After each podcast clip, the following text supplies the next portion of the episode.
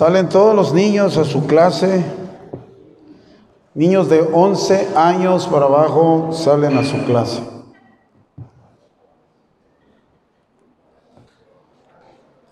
De 11 años para abajo.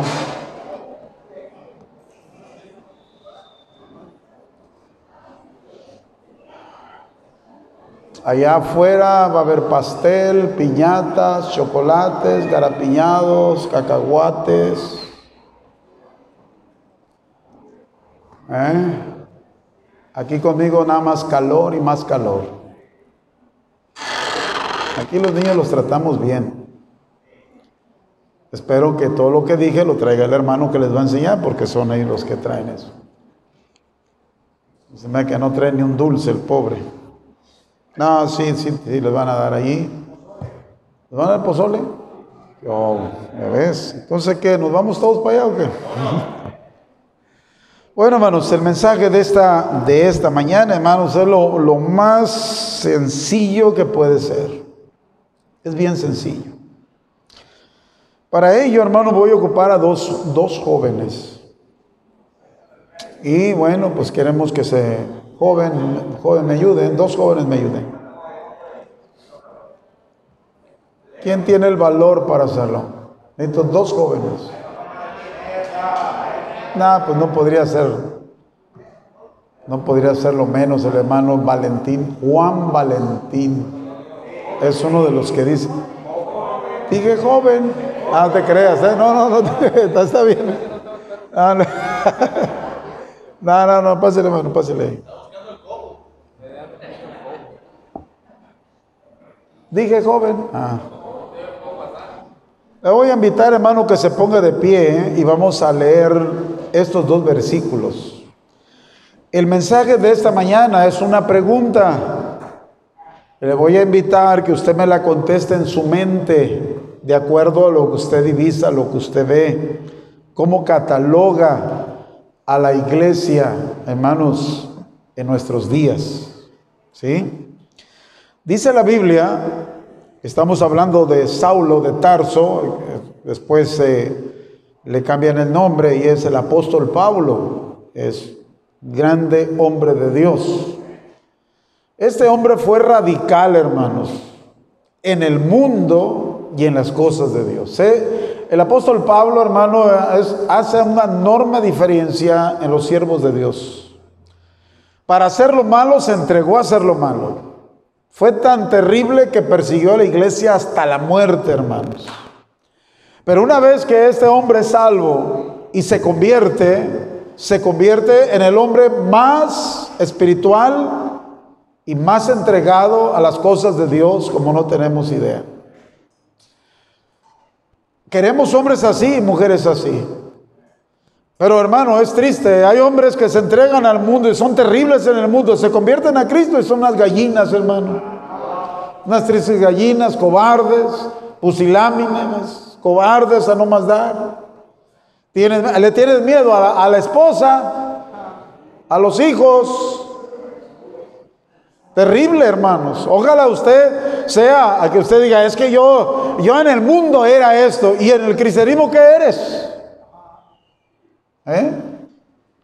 Dice la Biblia, Saulo respirando aún amenazas y muerte contra los discípulos del Señor, vino al sumo sacerdote y le pidió cartas para las sinagogas de Damasco, a fin de que si hallase, dice, algunos hombres o mujeres de este camino, así se le llamaba en aquellos entonces el camino al cristianismo, porque luego se les cambió, mi hermano, se le cambió el nombre y se les llamó cristianos por primera vez, dice la palabra de Dios, ¿dónde? En Antioquía. Pero antes eran muy conocidos por el camino, o sea, esos que andan en ese camino. Y Pablo persiguió a todos los que andaban en ese camino. ¿En qué camino? En el camino de Jesús. Y luego después se les cambia el nombre por primera vez, nada más se les llamó cristianos en Antioquía por primera vez. ¿sí? Y ahora es el cristianismo, mi hermano, bueno, no es el cristianismo de aquellos entonces, pero hasta a nuestros, a nuestros días se le conoce como los cristianos. Los cristianos. ¿sí? Ese es el título que tenemos. Dice, algunos, eh, ¿dónde estoy? Algunos hombres o mujeres de este camino les trajese presos a dónde? A Jerusalén. Y luego ahí narra la historia, la conversión o la salvación del apóstol Pablo. Pero vamos a orar, hermanos, vamos a orar. Cierren los ojos. Padre, gracias te damos, Dios, por esta hora de este día. Padre, te pido que el mensaje no sea tan largo, Dios. Que Señor Padre, tú nos des lo que solamente necesitamos, Dios, porque si alguien conoce lo que necesitamos, Señor, eres tú, Dios. No necesitamos más. Padre, por favor, lo que usted tiene en su mente y en su corazón, darnos. Señor, todo lo que sea de más, Dios, pensamientos de hombre, Señor, ideas de hombre, Señor, pedimos, Dios, que tú nos, nos los evites, Padre Santo, porque lo que queremos es escuchar lo que tú tienes para nosotros, Dios. Bendice, Señor, a tu siervo, Señor, dame sabiduría, dame entendimiento. Ayúdame a hacer una bendición a este grupo, Señor, de personas, de hermanos que, Señor, en su misericordia, Padre, usted ha traído, Padre Santo Dios. Por favor, esté con nosotros, bendícenos grandemente, Padre, por favor, que podamos salir de este lugar edificados, motivados, animados para seguir, Señor, adelante, Señor, en este bendito camino que tú nos pusiste, Señor, en este camino santo, Dios, lleno de bendición, lleno de retos y luchas y batallas, Dios, que encontraremos, Dios, en él. Bendícenos pues, te lo pido en el nombre precioso de Cristo Jesús. Amén, hermano. Tome asiento, tome asiento. Ustedes se van a estar de pie, hermano. Lo siento por ustedes. Usted va a aguantar como yo hoy, de pie. ¿Sí? Vamos a invitar que se ponga uno de este lado, hermano. El que quiera. Gracias, hermanos. Es una pregunta. Y la pregunta es esta, el tema. ¿Dónde está la diferencia de los primeros cristianos? Del cristianismo actual que tenemos. ¿Dónde está la diferencia, hermanos? ¿Cree que somos, somos idénticos a ellos? Ahora, somos idénticos en la forma de ser salvos. Porque la salvación de ellos es la misma salvación que hemos recibido hoy en día. Y esta salvación no radica en el judaísmo, no radica en ninguna religión, ninguna iglesia, ninguna sinagoga. La salvación que yo tengo y tú tienes, si es que la tienes, solamente está en Cristo. No hay otra forma de salvación más que a través de lo que Cristo hizo en la cruz del Calvario. Hermano, escuche una cosa. Ese sacrificio no importa lo que usted haya hecho en este mundo. Por terrible que haya sido, hermano, el sacrificio que hizo Cristo en la cruz del Calvario es suficiente para perdonarle toda la bajeza y lo sucio que usted haya hecho. Por terrible que haya sido. Lo que Cristo hizo en la cruz del Calvario es tan perfecto, hermano, que perdonó cualquier clase de pecado, por bajo y sucio que usted haya cometido. O sea, usted no puede ponerme, hermano, un pretexto y decir, es que lo que yo hice no tiene perdón de Dios. Eso es su punto de vista, eso es lo que usted piensa, pero no es lo que Dios dice en su palabra. O sea, no ponga pretextos. No diga que usted hizo tan horrible el pecado que no se ha perdonado. Es, es perdonable. Su pecado es perdonable. ¿Sí? Y de eso, hermano, quiero que usted entienda. ¿Sí? Estos cristianos que usted acaba de leer aquí, le voy a enseñar un poquito más. Estos primeros cristianos, note una cosa, lo que padecieron ellos. Dice la Biblia. Regrese ahí, por favor.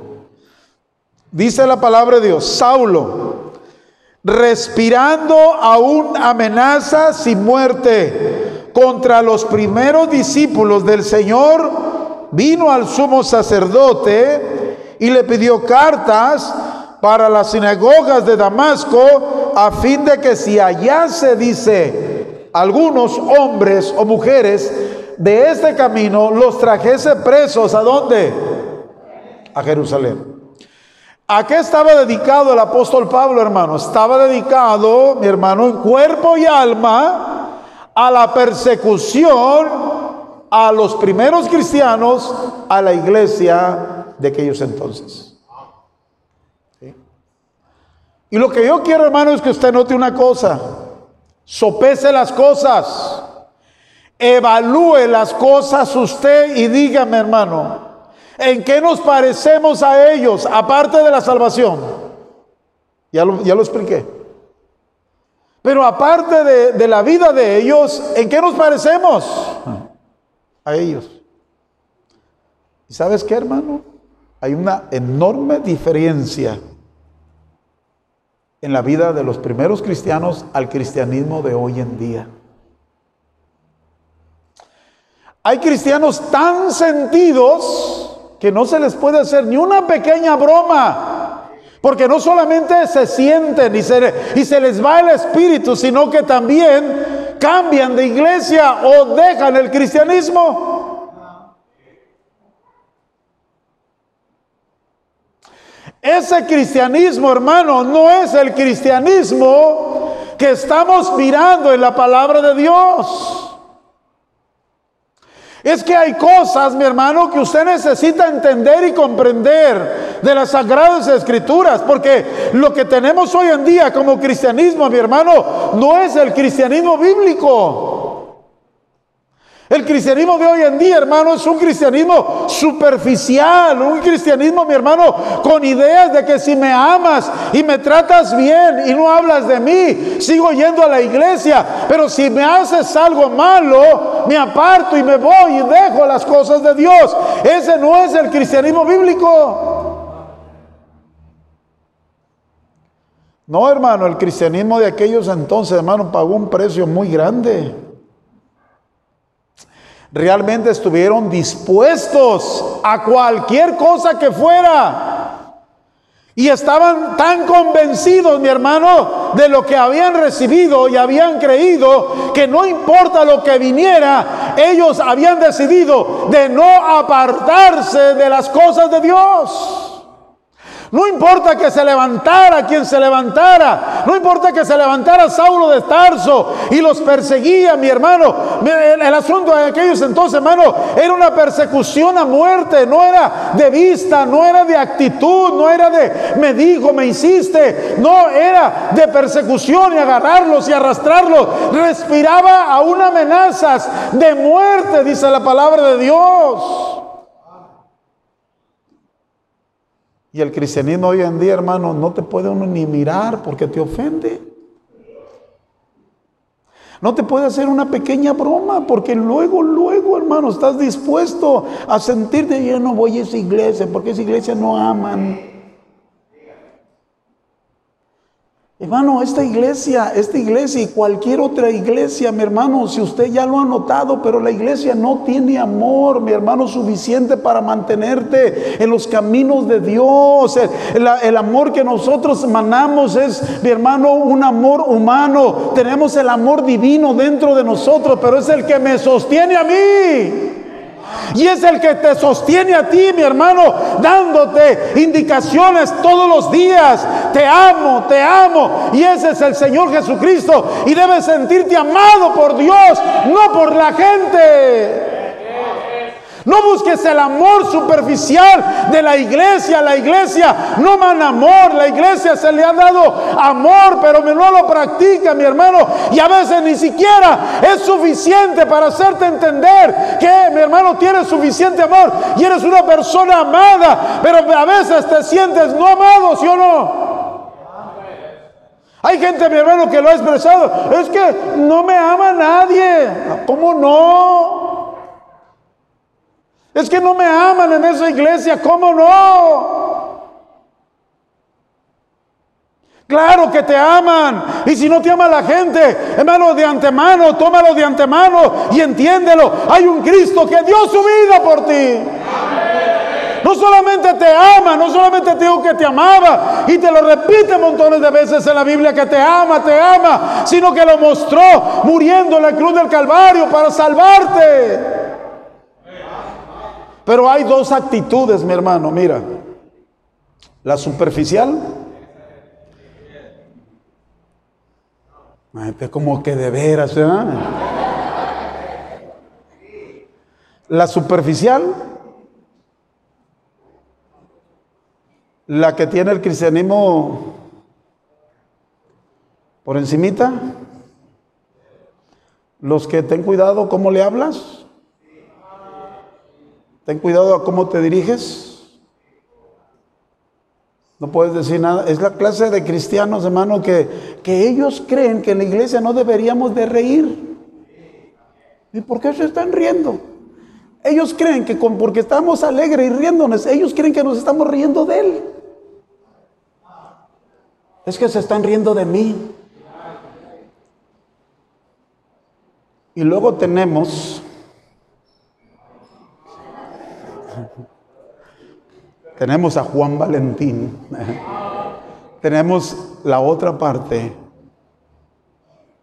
de no un cristianismo superficial, sino un cristianismo que está dispuesto a pagar lo que tenga que apagarse por, por amar y seguir las cosas de Dios. Esta clase de cristianos, hermano, tú le puedes hacer cualquier avería, cualquier cosa. Y sabe que en humildad ellos perdonan y siguen adelante. No importa cómo los trates. No importa que los trates con las patas, no importa hermano, ellos pagan el precio y saben que debemos de pagar el precio por las cosas de Dios. Mira hermano, esta parte, esta parte ha hecho tanto daño a las vidas de personas que se van diciendo, es que me trataron mal, es que no me saludaron, es que no me ayudaron, es que estuve ahí, ni siquiera, ni siquiera se dieron cuenta que ahí estaba. Y es que viene buscando, hermano, no vengas buscando a nadie. Hay una sola persona que necesitas buscar. Se llama Jesús. Es el único que tienes que buscar. Es el único al que te le tienes que humillar. Es el único que le tienes que pedir. Es el único que debes invocar su nombre para que te bendiga. Es el que debes derramarle tu alma, tu hermano, tu corazón, tu sinceridad. Que tu motivo sea Jesús y no sea ningún otro mal motivo, mi hermano. Porque el motivo de esta gente, mi hermano, de esta, del cristianismo, que está dispuesto a pagar el precio, mi hermano, es el cristianismo, mi hermano, que está dispuesto a cualquier cosa, mi hermano, que venga. No importa cómo me trate, a mí qué me importa si me saludó el pastor, yo me doy cuenta si, eh, qué me importa si el pastor se dio cuenta que yo haya venido, porque no ando buscando al pastor, vengo buscando a mi Señor Jesucristo, que Él se entere que yo estoy aquí. Esta es la clase de gente la diferencia de este cristianismo, hermano, que se le amenazó con meterlo a la cárcel, se les, hermano, amenazas de muerte. Saulo se levantó para decir, los voy a matar. Ustedes que andan predicando en ese nombre, ustedes que están en ese camino, los voy a matar, los voy a perseguir, los voy a arrastrar, los voy a meter a la cárcel para que dejen de estar en ese camino, para que dejen de ir a la iglesia, para que dejen de estar el cristianismo. ¿Qué importa la persecución? Esta clase de cristianos siguieron adelante, no importa las amenazas. Y el diablo, hermano, ¿cómo usa esta clase de gente? Fíjate, hermano, déjate una diferencia. Este, este, esta parte es consolar. Eh, de una pregunta. ¿Por quién te dejas consolar tú? Esta parte es de la gente que se consuela, que viene el diablo y los consuela. Ay, te ofendieron. No deberían de tratarte así te bromean mucho y, tú no te llevas con nadie, pero ¿cómo te bromean? No, no, entonces, pobrecito de ti, ¿qué haces ahí? Ay, ven, llora, llora. Pobrecito, mira cómo te tratan. Te tratan mejor allá en el mundo, tus amigos, y no te, no, no, no te bajan de, de mamá pero te tratan muy bien, pobrecito. De, ¿No has visto cómo te trata el pastor? ¿Cómo te ve el pastor? ¿Cómo te ven los hermanos? ¿No, no sientes como que están abusando de ti? Que no te acontezca esto. No, y el diablo, eres consolado por el diablo y tú escuchas al diablo. Ay, sí es cierto. Y luego te haces la víctima, te ve que eres una víctima. Un espíritu de víctima. Ay, pobrecito de mí. ¿Cómo me dicen lo que me dicen, lo que me hacen? ¿Cómo abusan de mí? Todo lo hago. Esta parte, a él le encanta. ¿No han notado que este hombre se parece, tiene la cara de un presidente y el corte de pelo también? No, ¿cuál Peña Nieto? Chécalo bien y tiene un perfil. Chécalo, chécalo.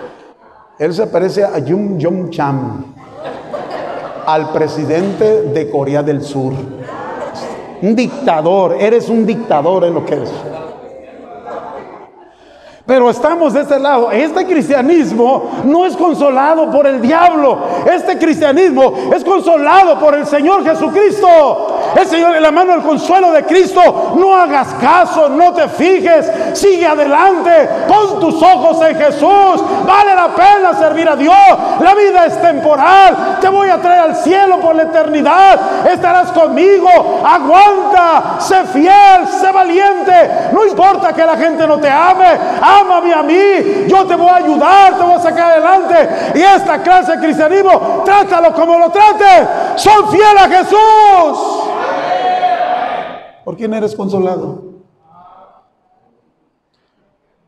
Ay, fui y ni cuenta se dieron. Hace muchos años yo estaba ahí y fui a hoy y ni siquiera me pelaron. Y aquí te hace piojito el diablo. Pobrecito, vente con nosotros. Los pentes son mejores. Y mucha gente, hermano, se ha ido por este espíritu.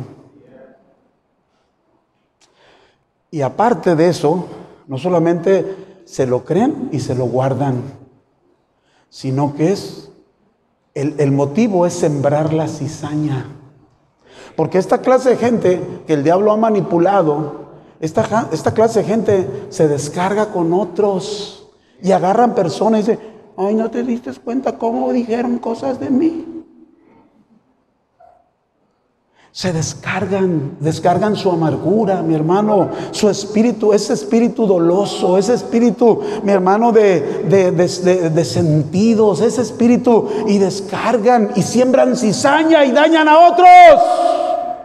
Porque ese es el propósito del diablo, hacerle creer. Recuerda al Señor Jesucristo, mi hermano, no solamente cualquier persona, pero el diablo trabaja, mi hermano. Trabajó con el apóstol Pedro, mi hermano, diciéndole, mi hermano, al Señor Jesucristo, que no te acontezca, que esto no te pase, porque hablando que él iba a morir, mi hermano, por nosotros en la cruz del Calvario y contándole lo que iba a pasar, mi hermano. Y Pedro inmediatamente sacando, saliendo, mi hermano, ahí, mi hermano, al rescate para el Señor Jesús. Ay, Señor, que no te vaya a pasar esto. Y digo a Cristo, apártate de mí, Satanás, me eres.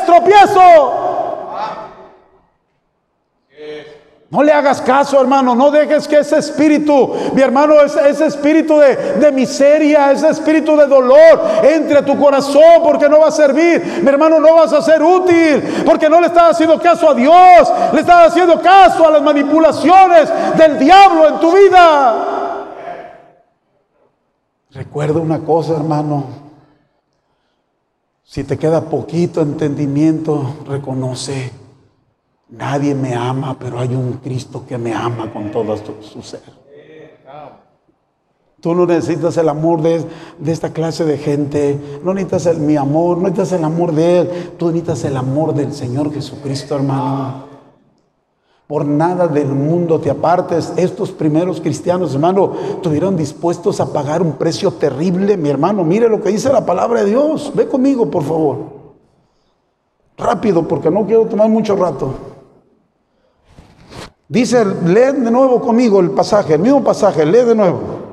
Saulo respirando aún amenazas y muerte contra los discípulos del Señor Vino al sumo sacerdote y pidió cartas para las sinagogas de Damasco a fin de que si allá se dice algunos hombres y mujeres de este camino los trajese que presos, ¿a dónde? A Jerusalén. ¿Sí? Mire, hermanos, le voy a dar los primeros puntos. Yo te hice una pregunta. La pregunta es, ¿qué notas de diferente en la primera iglesia a esta iglesia. Te voy a dar tres cosas que yo encuentro que hicieron la diferencia. Por, ello es, por eso es que ellos soportaron los que soportaron. el primer punto no es de salvación, aunque es, es, hermano radical y es bien importante, hermano. Pero estoy hablando de acerca del comportamiento que debemos de tener, la actitud que necesitamos tener como cristianos. Ahora, si no eres salvo, pues es salvo, hermano. Cristo murió por ti. Y la salvación está en Cristo. Y un cambio de vida está en Cristo igual. Pero primero tienes que ser salvo, porque si no eres salvo, tú, no puedes cambiar. Y vas a luchar y vas a batallar tratando de cambiar y no vas a poder. ¿Por qué? Porque la salvación que Cristo nos da cambia vidas y transforma vidas. Ahí tienes a Saulo de Tarso, es un ejemplo. A Saulo se le cambia el nombre a Pablo, San Pablo. Y mira la diferencia enorme, pero la diferencia estuvo en la salvación, ¿sí? Pero no, no estoy hablando de salvación, hermano, que es bien básico y bien importante. Pero voy a repetir, si usted no es salvo, sea salvo. Lo que yo encuentro en la primera, en la primera cristiana en los cuales, en la primera iglesia cristiana, en los cuales ellos pudieron hacer la diferencia, número uno, todo lo hicieron ellos, escucha bien, número uno, todo lo hicieron ellos en la llanura del Espíritu Santo. ¿Sabe que la diferencia estaba en que la iglesia primitiva fue una iglesia llena de Dios completamente? Escuche, la llenura del Espíritu Santo no es hacer locuras. Hay, una, hay un error doctrinal, mi hermano, en, el ambiente pentecostal. Ellos creen que cuando son llenos del Espíritu Santo es cuando ellos echan fuera demonios, se tiran al suelo, hablan en otra lengua. Y usted estudia la palabra lleno o ungido, usted va a encontrar que una persona llena del Espíritu Santo es una persona controlada por el Espíritu Santo. Y una persona controlada por el Espíritu Santo, sometida al Espíritu Santo, en obediencia al Espíritu Santo, mi hermano, está dispuesto a aguantar y a soportar cualquier cosa. Y una persona superficial, carnal, no aguanta nada. Y una persona llena del Espíritu Santo, controlada por el Espíritu Santo, está dispuesta a pagar cualquier precio que sea. ¿Cuál de los dos es usted? De los que me dijeron, me hicieron. Y no solamente se lo guarda, si fue ofendido, se lo guarda y ora y dice, Señor, ayúdame a soportar esto, a, superar esto, Señor, ayúdame, que no, que, que, no, este, que no traiga estragos a mi vida, que no dañe a los demás, sino que no hace eso, sino que busca a quien se lo cuenta.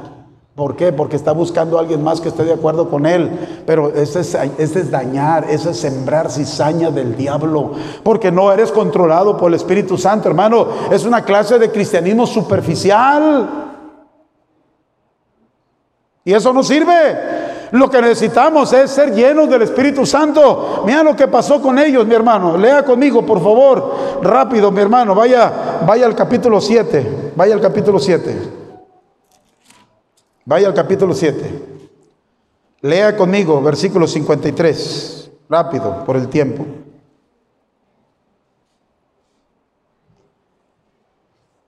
¿Ya estás ahí? Vosotros que recibisteis la ley por dispersión, ¿estoy bien o no? Eh, recibisteis la ley por disposición de ángeles y no la guardasteis Oyendo estas cosas, ¿qué dice la Biblia? Se enfurecieron en sus corazones y crujían los dientes contra quién? Contra él, contra Esteban. Pero Esteban lleno, ¿qué dice?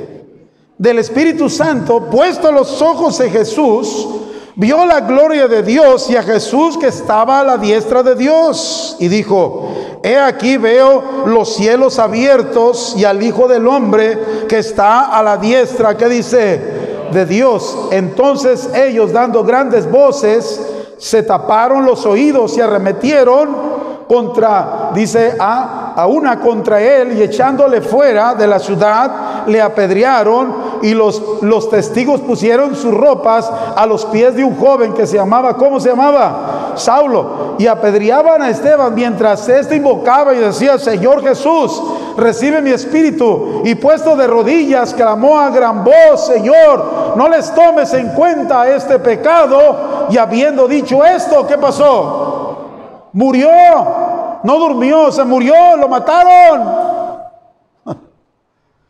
Hermano, volví para acá, yo sé que se está cansando usted. No deje que el diablo lo canse, hermano. Ya estoy por terminar. Pero es bien importante, ponga atención. No deje que el calor le, hermano, le, le gane la bendición de Dios. Ponga atención. Este hombre, Esteban, este siervo de Dios, no estaba siendo vituperado con la boca, no estaba, hermano, no, estaba siendo, este, eh, ¿cómo le puedo decir? Ofendido verbalmente. Estaba siendo, estaba literalmente, lo estaban matando a pedradas.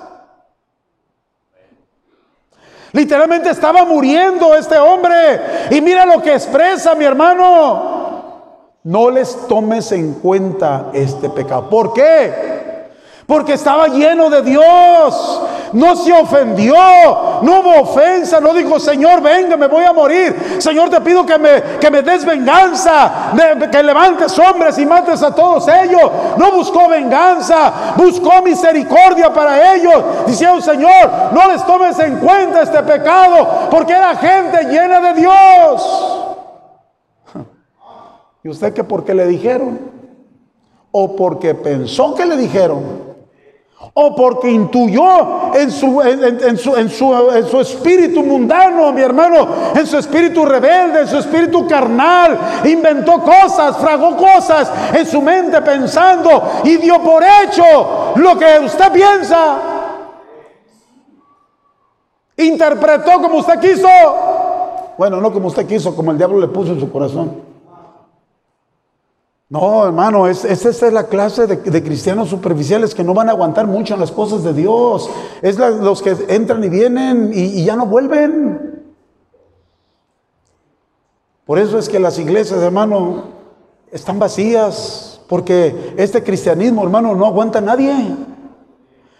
Y de esta clase de cristianismo, hermano, es la que le da honra y gloria a Dios y paga el precio. Pero esta clase de cristianismo, hermano, ha aprendido a llenarse de Dios, estar llenos de Dios. Y eso es lo que se, hermano, entienda, es mejor estar con Dios. Allá en la conferencia donde fuimos, hermano, nos dijeron dos verdades, grandes dos verdades. Dice, la bendición más grande, escucha bien, la, la bendición más grande es haber sido salvos. Y la maldición más grande es apartarse de Dios. Usted se aparta de Dios, usted está buscando la maldición en su vida. Porque lo más tonto de una persona que Dios le está hablando y Dios está considerándolo y Dios está tratando con él es darle la espalda a esa misericordia, a esa gracia. Mire, usted está aquí, usted no está aquí por la casualidad. Usted está aquí porque Dios ha tratado con usted ya.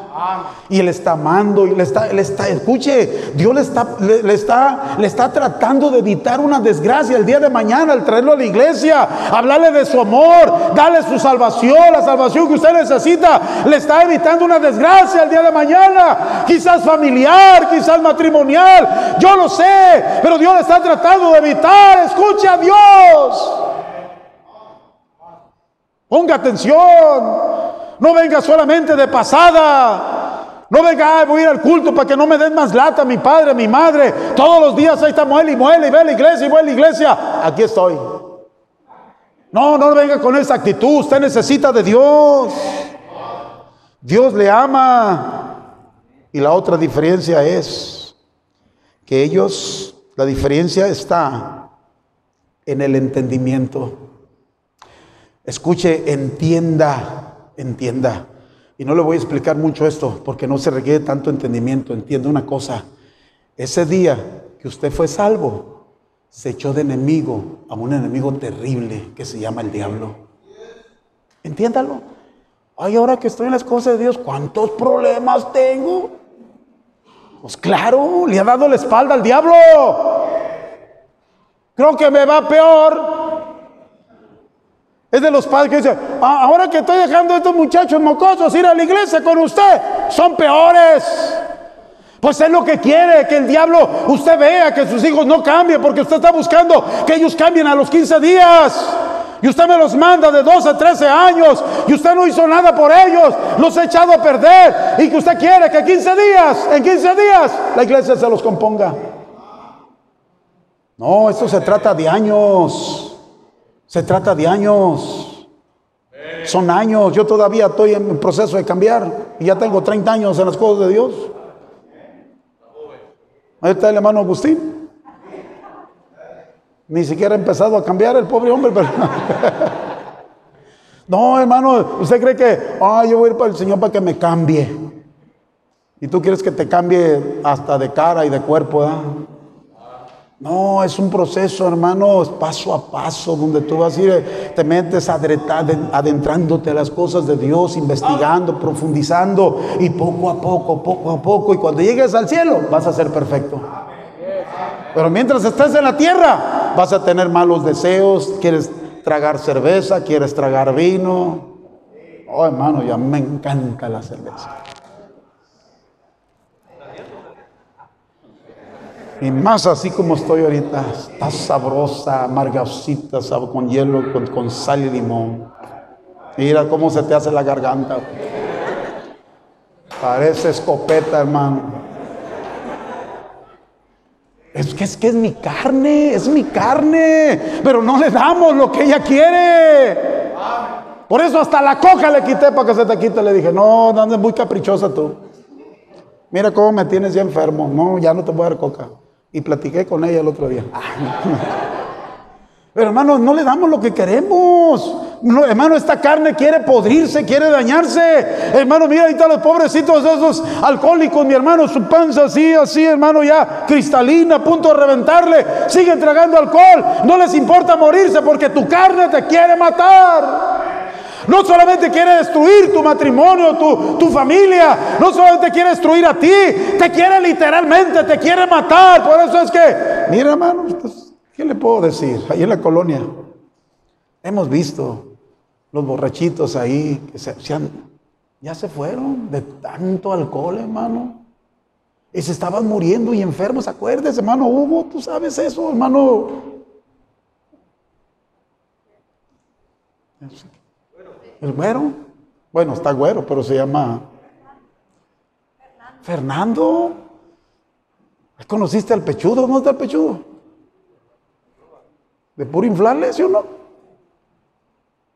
¿Dónde está el que le pegaba bis? ¿Dónde está bis?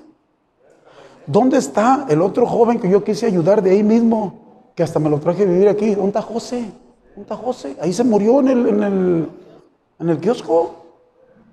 Tu carne te quiere matar. No solamente quiere destruir tu vida, pero te quiere matar. Y por eso no se la damos. Entiende, entiende que estás en peligro. Por eso busca a Dios. Y qué bueno que viniste esta mañana para escuchar que Cristo te ama. Y hay nueva, una nueva vida en Cristo, mi hermano. Donde mi hermano, mire, no tenemos tanto trabajo. Porque Dios nos bendice, Dios nos cuida, Dios nos protege. Pero vive este cristianismo. No, ¿eres consolado por el diablo? o por Jesús. Y a muchos les encanta que el diablo los apapache. ¿Eh? ¿Cómo te tratan, mi hijo, en esa iglesia? Te ponen a barrer. No, no te notas que haces todo tú. Y luego te vienes tempranito y nadie te dice nada. Al contrario, te, dan, te critican, yo no.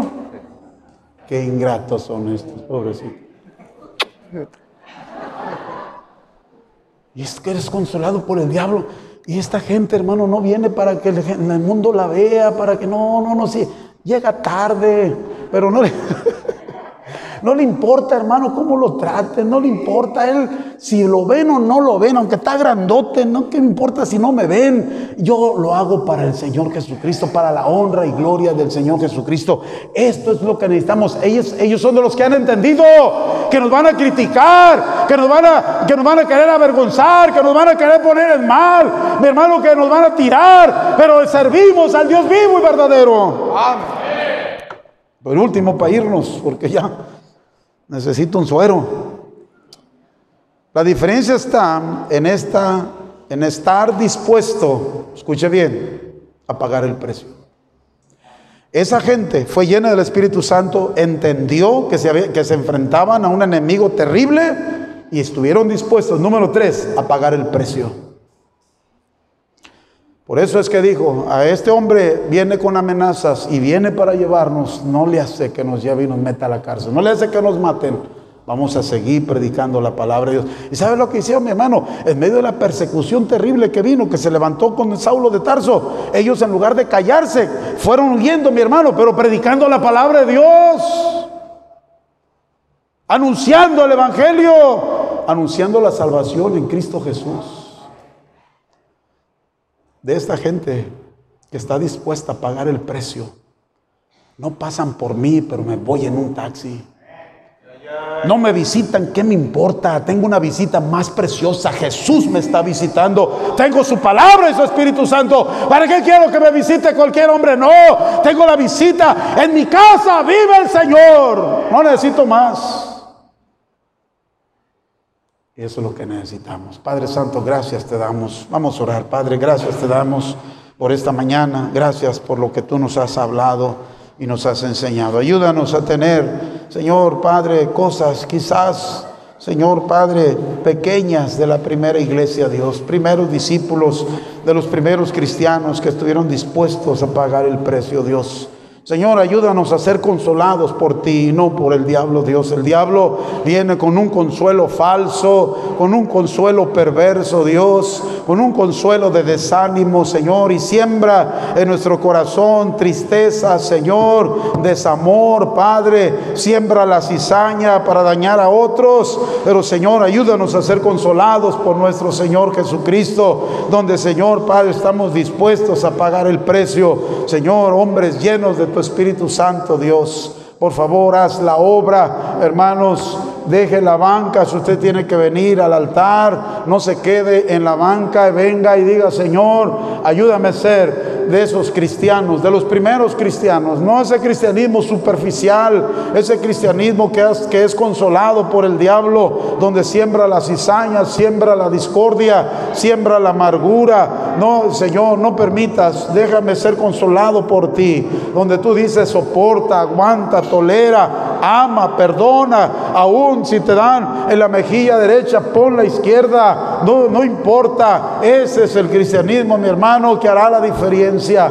Venga al altar, hermano, y agárrese del Señor Jesucristo, venga al altar.